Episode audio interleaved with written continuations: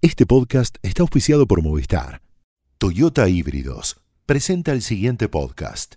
Una forma diferente de informarse, una forma diferente de manejar, un motor eléctrico, uno naftero y una experiencia única y silenciosa de manejo.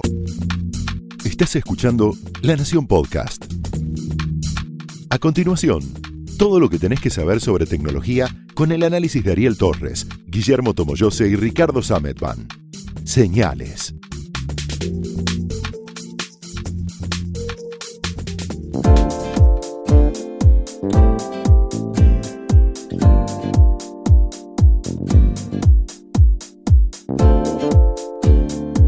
Hola, ¿cómo están? Bienvenidos a otra edición de Señales, el podcast de tecnología de la Nación. Yo soy Ricardo Sametban. Mi nombre es Guillermo Tomoyose. Y yo soy Ariel Torres. En este episodio de lo que teníamos intenciones de hablar era repasar de dos noticias que tienen relación, al menos para mí. Una es el hackeo de Facebook y otra es el anuncio que hizo Tim Berners-Lee de tratar de proponer, o de proponer, no, no de tratar, él propone una vuelta de tuerca a la web tal como la conocemos para de alguna manera intentar eh, ofrecerle a los usuarios recuperar el control de sus datos. Primero lo de Facebook, eh, lo habrán visto, Facebook reconoció el hackeo a su, a su sistema, son tres agujeros de seguridad concatenados que usaron uh, un... hackers desconocidos, piratas informáticos, para tener acceso a entre 40 y 50 millones de cuentas, más otras 50 millones que la compañía no termina de explicar cómo estaban, podían estar también afectadas por este por esta brecha de seguridad.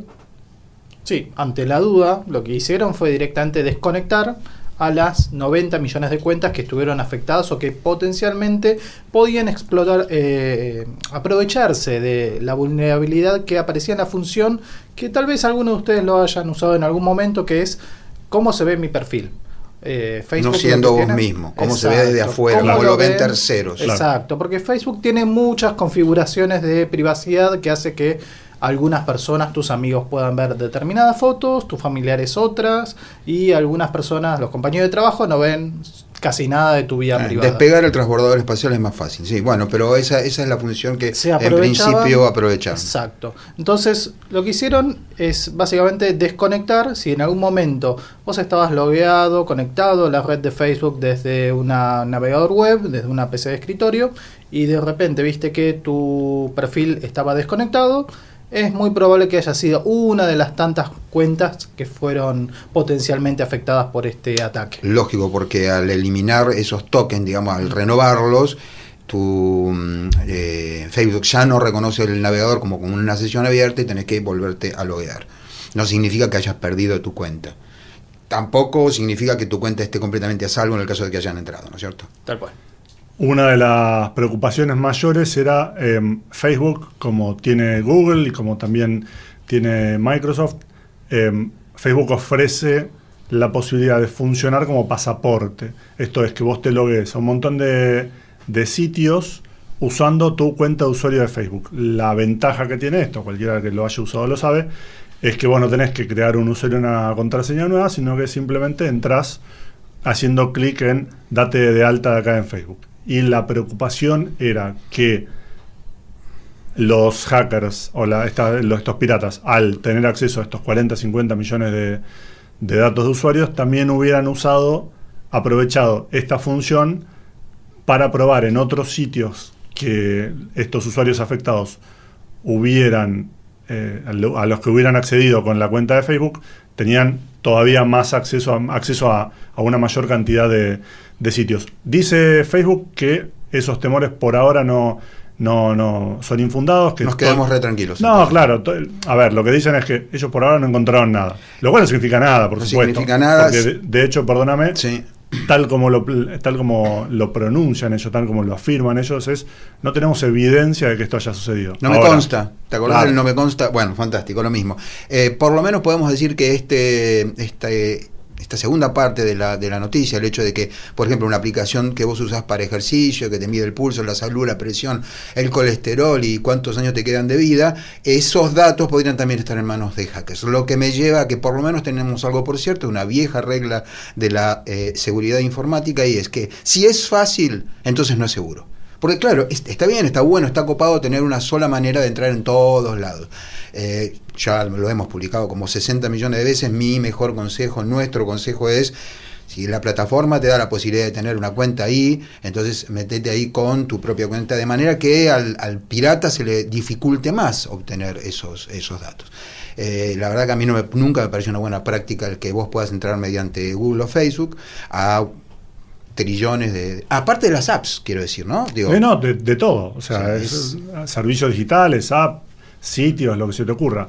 De hecho, hay una, un estudio en la Universidad de Illinois que se publicó en agosto, que, donde los, investigadores hicieron un relevamiento, un montón de estos sitios que em, implementaban los pasaportes de Facebook, de Google, para ver qué tan bien lo hacían y qué tan seguro era este sistema.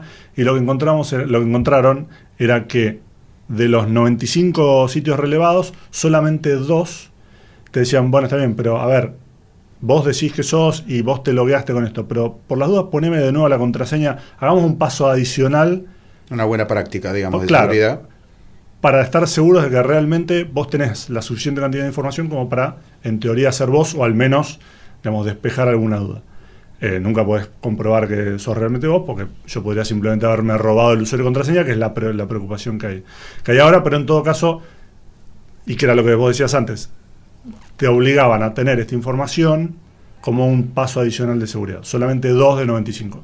Con lo cual, eh, de nuevo, como decía Ariel, es un tema que no al que hay que prestar atención, cuidando con esto o tratando de proteger eh, todos nuestros datos en la medida en que los vamos dejando desperdigados por, por todo Internet. Sí, eh, si, nos ponemos a hablar de, la seguridad de nuestros datos privados, vamos a hacer un podcast de más o menos siete semanas y, monedas.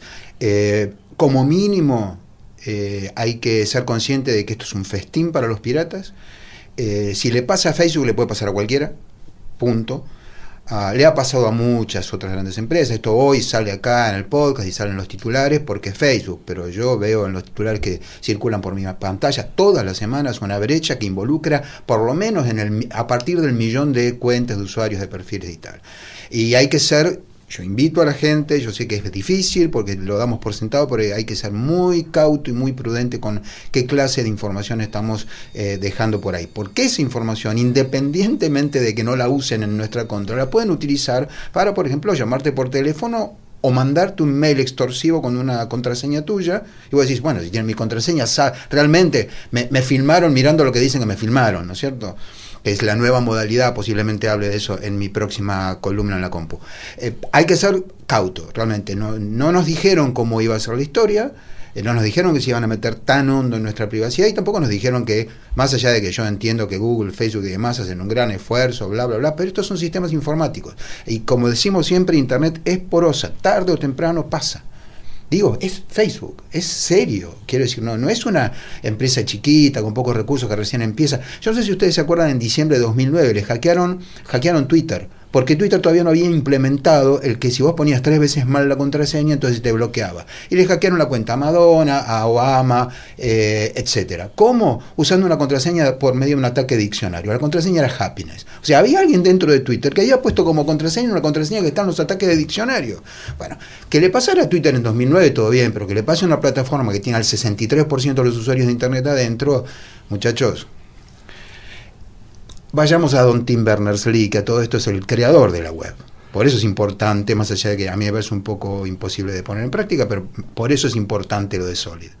Sí, lo que anunció Tim Berners-Lee, que cae en el timing sin, este, sin que él lo haya planeado, queremos creer, porque viene laburando en esto, dice hace ya muchos años, es una plataforma de código abierto para de alguna manera empoderar, para usar una palabra horrible, horrible, pero, es, pero es la palabra de moda. Es el eh, momento. Es, el momento. Digamos, si no la uso hoy en este podcast, no la uso nunca más. Está todo bien. Para empoderar a los este a los navegantes, a los usuarios de Internet, devolverles, dice él, el control sobre sus datos. Hay mucho para discutir ahí, entre otras cosas, si es que alguna vez tuvieron el control de sus datos, pero lo que dice él es, vos tenés una plataforma en la que vos te transformás en tu propio veedor de la información que dejás, que, que haces disponible, y entonces lo que haces es, vos le das permiso a Facebook para que tenga un acceso a ciertos datos, y así como vos se los permitís, vos se los negás.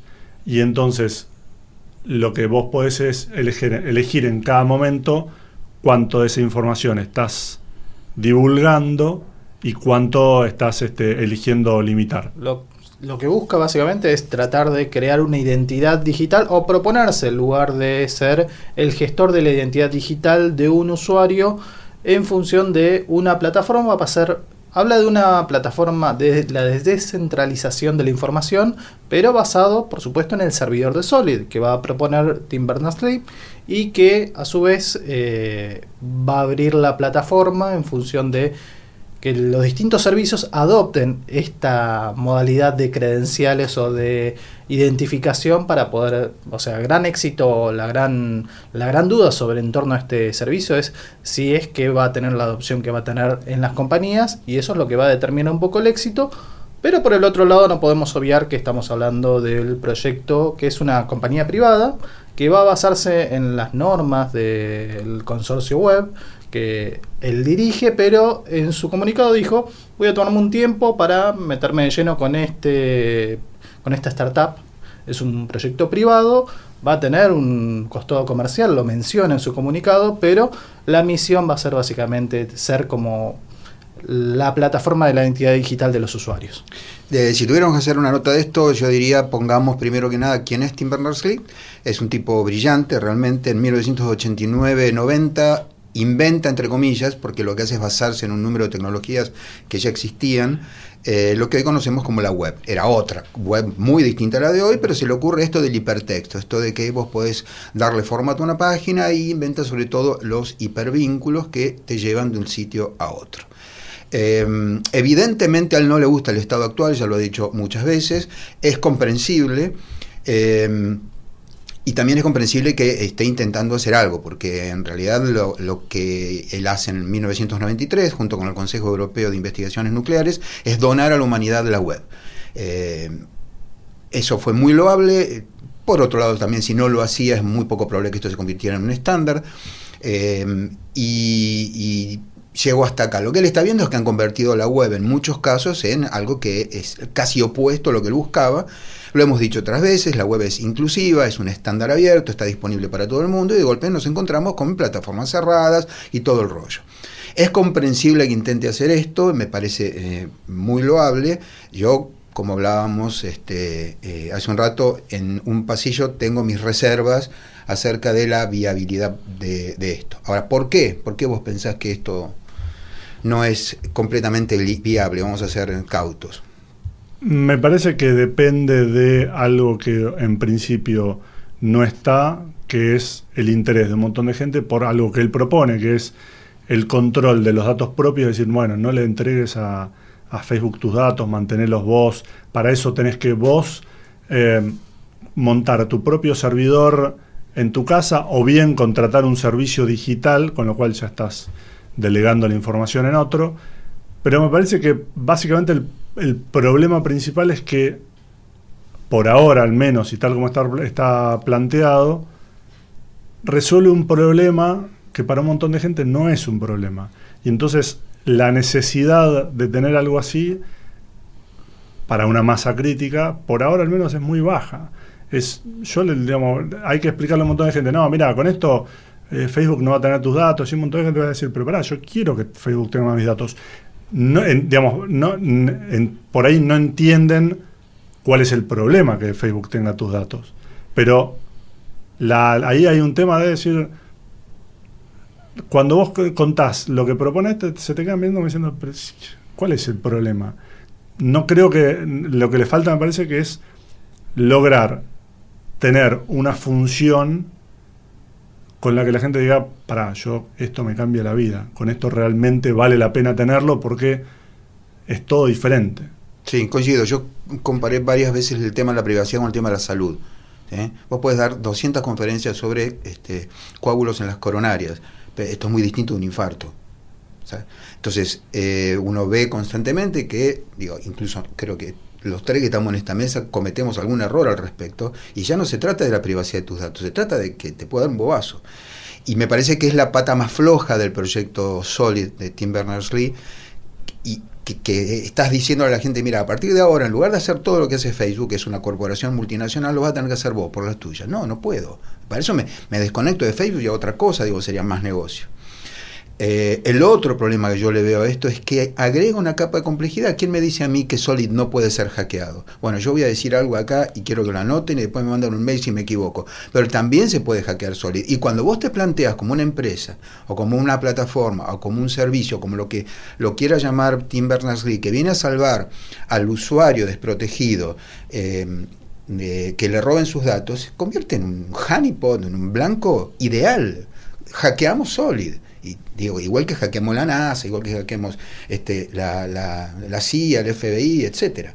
Así que no, no creo que la solución del tema datos venga por el lado de agregar una capa de complejidad de, lo que sea, de hardware, de software o la combinación de ambos, como es este el caso.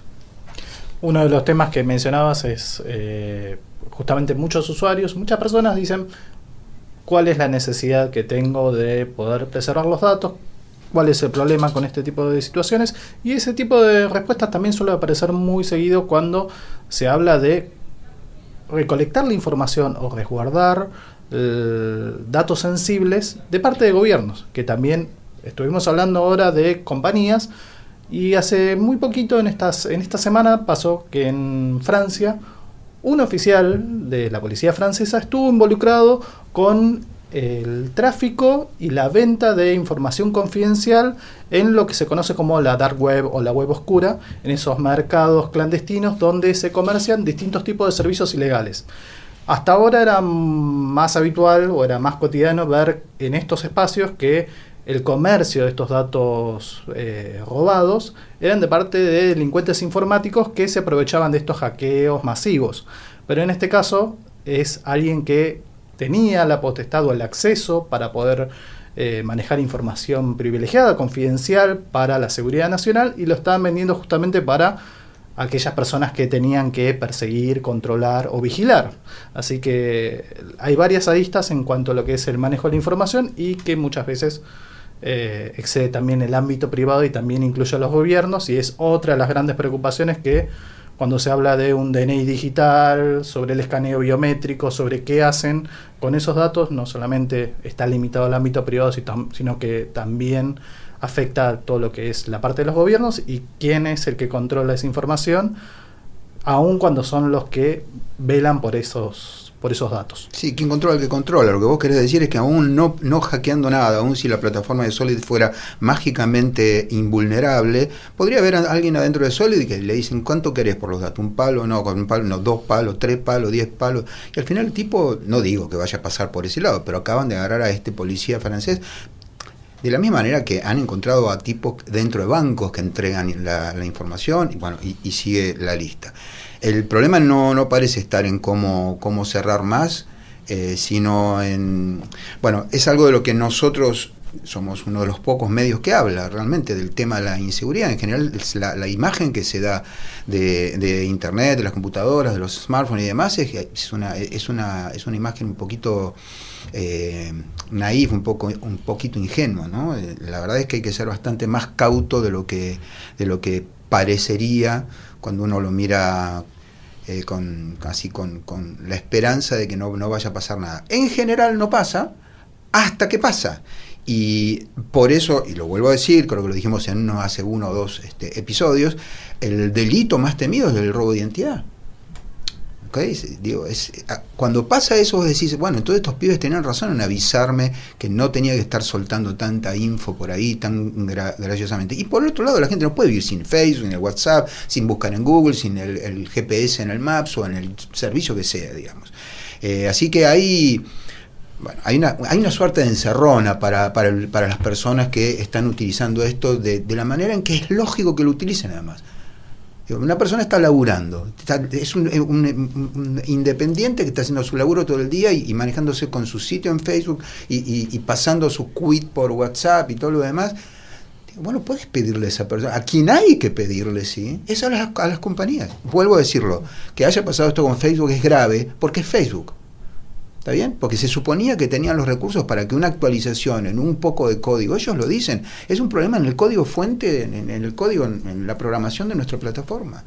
Es increíble. Y esto tenía que ver con los videos y en el ver cómo, y chao, y se le filtró. Ni hablar. Y además em, hay ya un montón de, de casos en los que claramente vos no le podés pedir a alguien no solamente que arme su propio servidor, o podés pedirle, pero digamos, la, cantidad de gente, como bien decías, capacitada para hacer eso es muy poca. Y no solamente eso, sino que además, eventualmente lo que sucedería, y el propio Berners-Lee así lo postula en, su propuesta, es, él dice, bueno, como para un montón de gente armar estos pods, como le dice él, estos, em, este, esta tienda de datos personales online, como hay un montón de gente que no tiene la capacidad técnica para, para, armarse uno propio, nosotros vamos a venderles uno. Entonces yo tengo que confiar en que él, por alguna razón, no se va a robar esa información.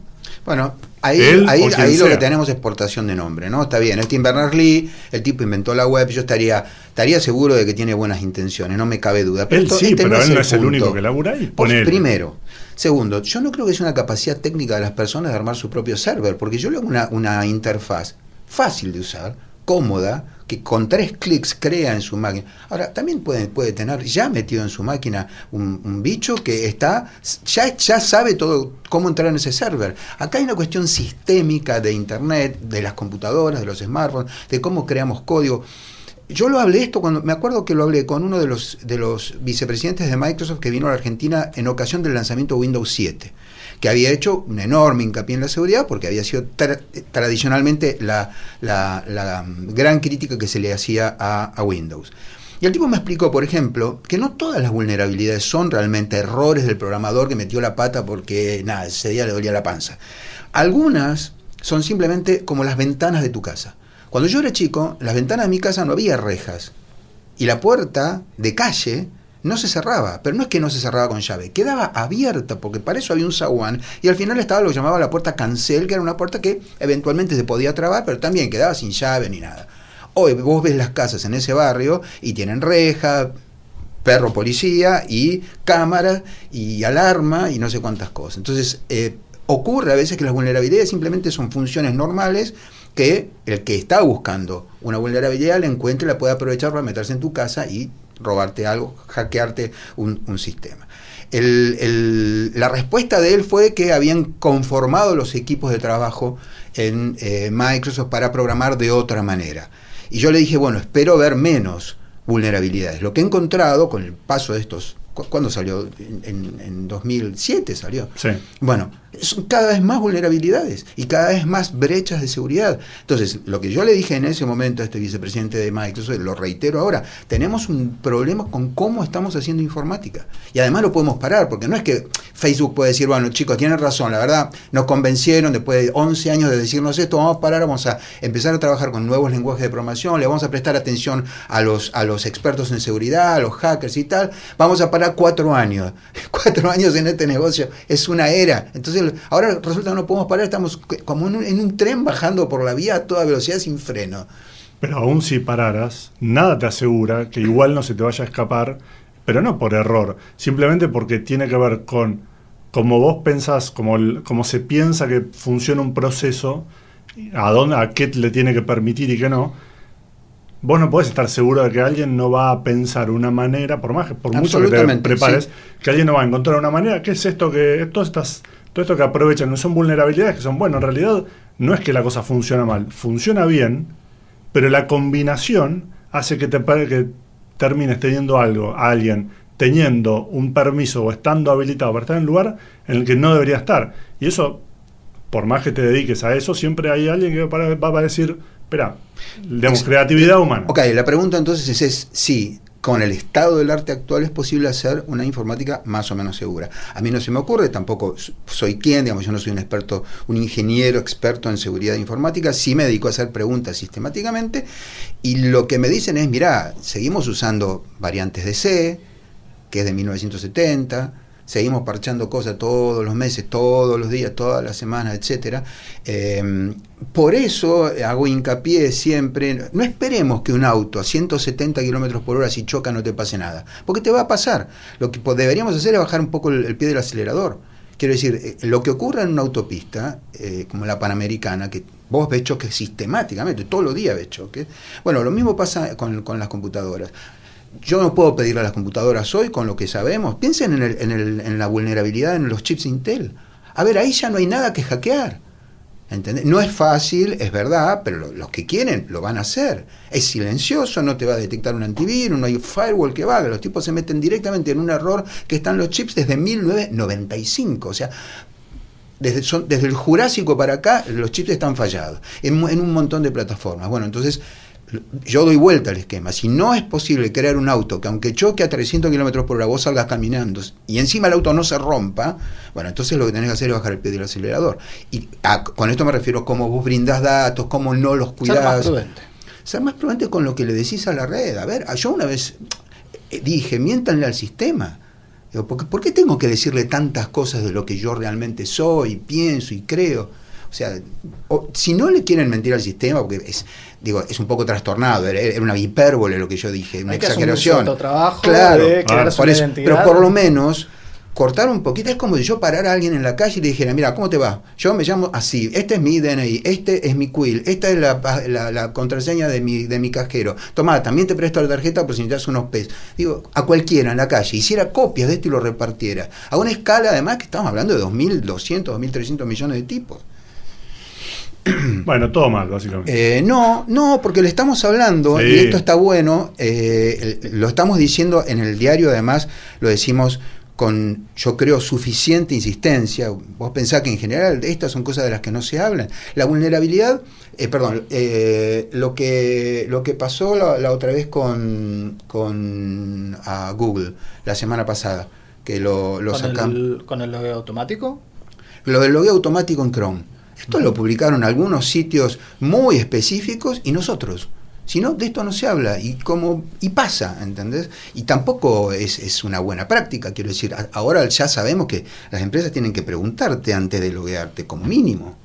Eh, así que no es que está todo mal, hay un montón de cosas que no están precisamente bien, pero lo bueno es que lo estamos hablando y, de a poco, supongo yo, las personas se van a ser conscientes de que tienen que ponerse el cinturón de seguridad y no ir a 190 por más que el auto sea un auto importado con airbag, porque vos chocas a esa velocidad te hace crema igual.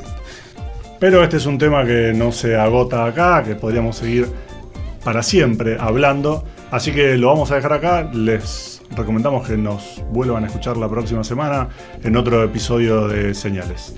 Gracias y hasta luego. Chau, chau. Chau.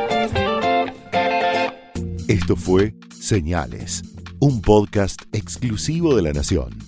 Escucha todos los programas de La Nación Podcast en www.lanacion.com.ar. Suscríbete para no perderte ningún episodio. Estamos en Spotify, Apple Podcast, Google Podcast y en tu reproductor de podcast favorito. Seguí escuchando La Nación Podcast.